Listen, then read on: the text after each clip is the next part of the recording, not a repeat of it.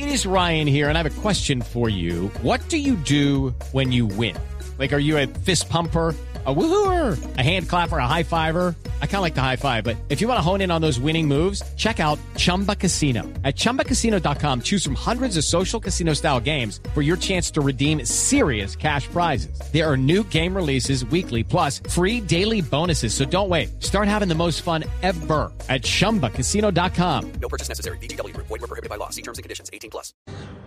Una de la tarde y 35 minutos. Hace ocho meses el mundo conoció el COVID-19. Comenzó la pandemia en Wuhan, en el centro este de China, y paulatinamente el mundo, mientras busca la vacuna contra este virus, también está conociendo cuáles son sus características. Y hay estudios que indican, entre otras cosas, que su composición genética haría que las personas con un tipo de, sangre específica puedan ser más susceptibles a complicaciones por el coronavirus. Por eso hoy hemos querido invitar al doctor Ignacio Sarante. Es eh, médico genetista de la Universidad Javeriana, es asesor de la Secretaría de Salud de Bogotá, es especialista en genética clínica, genética forense y epidemiología de poblaciones humanas. Doctor Sarante, buenas tardes. Buenas tardes, un gusto saludarlo. Doctor Sarante, hemos leído algunos artículos y algunos estudios sobre esto que estaba contándoles a los oyentes, la posible relación entre la forma en la que el virus puede atacar de una forma más fuerte a personas de un grupo sanguíneo específico. ¿Eso está demostrado? Pues hasta ahora están haciéndose los primeros estudios. Eh, la razón de, de hacerse esa pregunta es evidentemente que algunas personas, un porcentaje muy pequeño, fallece, otro porcentaje tiene graves cuadros respiratorios, otros tienen un cuadro respiratorio leve y la mayoría de personas no tienen ninguna sintomatología. Así que la pregunta que nos hacemos es si los humanos estamos siendo infectados por el mismo virus, ¿por qué unos responden de una manera y otros responden de otra? Eh, para hacer eso entonces lo que se hace es evaluar la genética de las personas que han sido infectadas y que han tenido una u otra respuesta, las respuestas graves o las respuestas leves. Y se trata de identificar cuáles son las regiones del genoma que están asociadas con ser más susceptible a una infección grave o a una infección leve. El problema es que como el virus es tan nuevo y hasta ahora te están haciendo los muestreos gigantes en el mundo, pues tenemos poca información, pero ya hay algunas publicaciones que nos están sugiriendo que podría estar asociado el grupo ABO, o por lo menos la región del grupo ABO. Y en esta región parece ser que los que mayor susceptibilidad tienen a hacer infecciones respiratorias graves son las personas del grupo A. O de otra manera de verlo, las personas que menos eh, susceptibilidad tienen a infecciones graves son las del O o del B. Pero es muy importante entender, no es que alguien que sea del grupo A esté seguro que le va a dar la, una infección grave, sino simplemente se le aumenta el riesgo y por lo tanto tratamos de hacer un buen pronóstico para tratar de hacerlo mejor por nuestros pacientes. Sí, esa parte me parece que es fundamental, doctor Sarante. Quisiera que nos entregara más detalles de, de, eso, de cómo los estudios hasta ahora indican que hay unos grupos sanguíneos más susceptibles a complicaciones respiratorias que otros. Sí, desde hace mucho tiempo, desde cuando la genética empezó a desarrollarse, estamos muy interesados en ver la susceptibilidad a las enfermedades desde la genética. La idea sería poder pronosticar qué enfermedad le va a dar a uno en el futuro o, esa enfermedad qué tan grave va a ser en uno. Tenemos algunas enfermedades en que podemos predecirlo casi con el 100% de seguridad, pero otras enfermedades tienen factores genéticos y factores ambientales al mismo tiempo. Hoy en día se sabe que, por supuesto, la edad nos hace mucho más susceptible, la edad avanzada nos hace más susceptible al COVID-19 a hacer cuadros más graves, pero también tratamos de explicarnos desde la carga genética y desde nuestros orígenes. O sea que si pensamos, por ejemplo, que el grupo A es mucho más frecuente en Europa, es posible que eso sea una explicación de por qué ha sido tan agresivo el virus en algunas poblaciones como Inglaterra, España, Italia, y haya sido menos grave en unas poblaciones que no tienen alta frecuencia del grupo A. Pero además se encontraron otros genes que fueron en el cromosoma 3. Son genes relacionados con el sistema inmune. Y muy seguramente ahí lo que estamos viendo es que algunas personas reaccionan de una manera exagerada al virus y terminan haciéndose daño, que es el cuadro que estamos viendo en las personas que se ponen tan graves en las unidades de cuidado intensivo y algunos de ellos que terminan falleciendo. Que eso también es muy interesante porque la genética lo predispone a uno a defenderse contra los virus, pero también lo predispone a uno a defenderse en exceso, que es lo que estamos viendo. Pensemos en algunas enfermedades como el asma, por ejemplo, en donde lo que hay es una reacción exagerada a un polen o a un alergeno.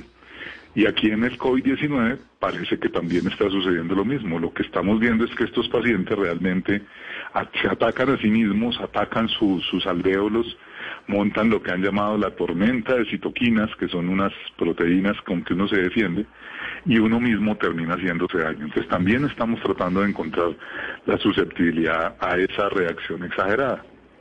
Sí, yo le, leyendo algunos artículos, doctor Sarante, encuentro algo que la verdad no entiendo. ¿Qué es el cromosoma 3 y cómo podría estar relacionado con complicaciones en algunos pacientes por el coronavirus?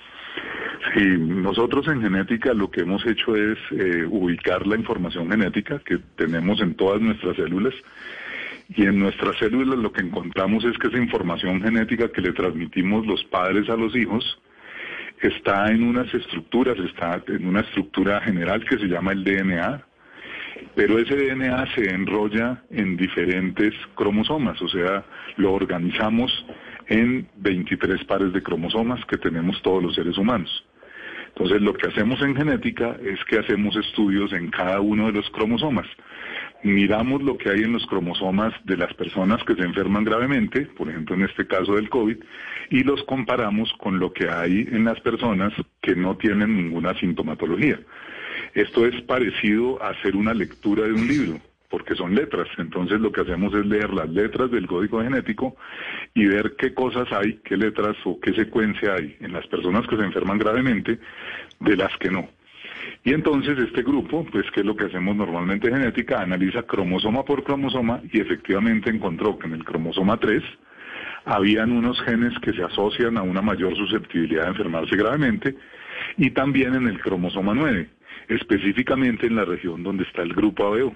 Entonces estos estudios de genética, como le digo, se hacen cromosoma por cromosoma y se mira dónde está la mayor susceptibilidad a enfermarse gravemente.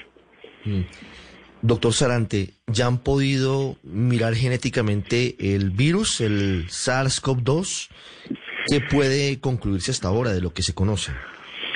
Eh, ese es algo que no sale mucho en los medios de comunicación porque todo el tiempo estamos pensando siempre en cuántos infectados nuevos hay, cuántas personas fallecieron por el virus, eh, toda esta epidemiología que nos están dando pues muy acertadamente los institutos nacionales de salud. Pero otro trabajo que se lleva a cabo de manera tal vez silenciosa es que están secuenciando el genoma del virus. O sea, así como los humanos tenemos información genética que nos hace susceptible, también el virus está hecho de información genética y todos los grupos que lo investigan están secuenciándolo. Y es muy interesante porque uno puede saber exactamente de dónde provino el virus con que se está infectando una persona. Entonces lo que hacemos es, y los estudios del Instituto Nacional de Salud y otros grupos en Colombia que lo vienen haciendo, nos muestran que la infección seguramente llegó de España, llegó de Italia, aunque algunos llegaron desde China. El virus va teniendo pequeños cambios, pequeños cambios que se van acumulando en él. Eh, y por eso uno puede identificar de dónde vino ese virus, o sea que nos sirve para identificar geográficamente cómo se mueve la infección. Lo otro que tenemos que pensar, esas, esos cambios que tiene el virus se llaman mutaciones.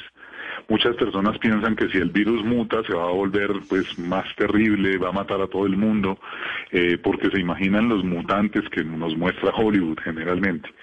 Pero esto no es así, este es un virus que normalmente, ya desde antes se conocía que todos estos virus SARS, MERS eh, y este también, tienen mutaciones, tienen cambios en su genoma, y esos cambios lo que más probablemente debe suceder es que lo hagan menos agresivo. Podría ser, pero es de menos probabilidad que en algunas personas sea más agresivo y por eso se puede comportar diferente en cada país.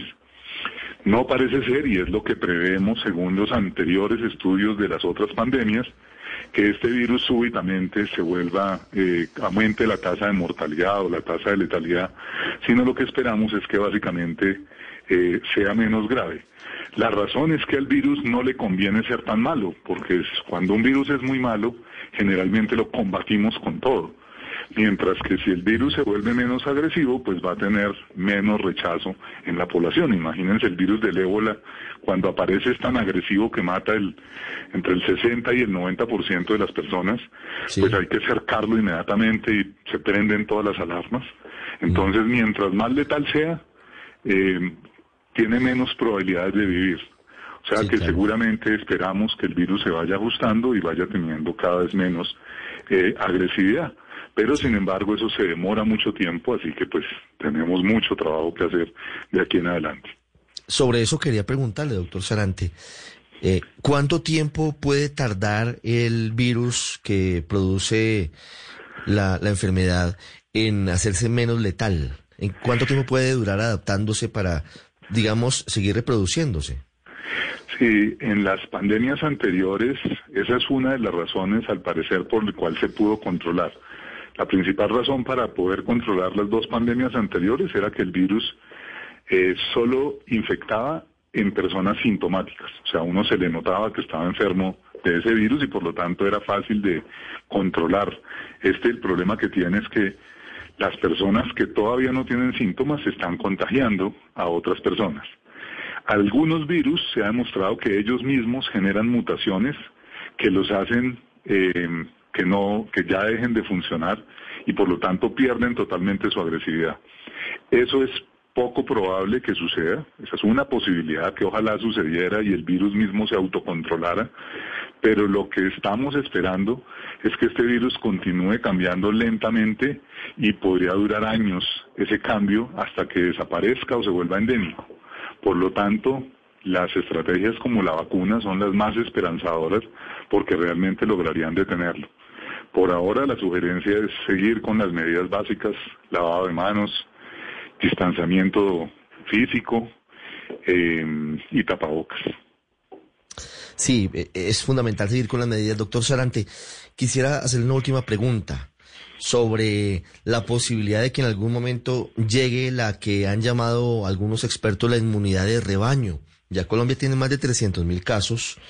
Le voy a dar la cifra exacta para que hablemos sobre, sobre los números de hoy sábado, antes de conocer el reporte de hoy. Pero mire, tenemos 367.196 contagios en Colombia. Tenemos 155.684 casos activos. Eh, ¿Es una utopía pensar en una inmunidad de rebaño? Hay que, hay que analizarlo de varias maneras. La inmunidad de rebaño eh, se logra cuando uno tiene entre el 60 y el 70% de las personas de una población inmunizadas. Eh, o sea que con estos datos que tenemos ahora, inclusive si los casos positivos que seguramente son más porque no testeamos a todo el mundo, eh, fueran cinco o diez veces más, todavía estaríamos muy lejos de lograr una inmunidad de rebaño. Los países que han hecho testeos masivos, como España, por ejemplo, han encontrado inmunidades que están llegando al 5, entre el 5 y el 10%, o sea, son porcentajes muy pequeños. Hace dos o tres días publicaron que en la India algunas poblaciones muy pobres estaban teniendo ya porcentajes muy altos. Eh, o sea que la inmunidad de rebaño no parece ser la estrategia, aunque tenemos que pensar en algo y es algo que en genética también lo estamos viendo, y es que estos virus se parecen mucho a otros en la secuencia. Y es posible que lo que estamos midiendo, que son anticuerpos contra el SARS-CoV-2, eh, sea una cosa y no estemos midiendo anticuerpos contra otros virus o contra, secuencias muy parecidas que sí nos estén proporcionando inmunidad. Eh, lo que esto nos dice es ocho meses de un virus realmente es conocer muy poquito, hay muchas inquietudes, hay muchos grupos trabajando para lograr tener la información suficiente para saber si realmente esa inmunidad de rebaño es posible lograrla, pero pues, no parece por ahora que sea la estrategia para acabar con este virus y con esta pandemia. Por ahora, el tapabocas, lavado de manos, distanciamiento físico. Doctor Ignacio Sarante, gracias por estos minutos con los oyentes del radar para hablar de genética de coronavirus y de las personas que han tenido la enfermedad. Con mucho gusto, un saludo a todos los oyentes.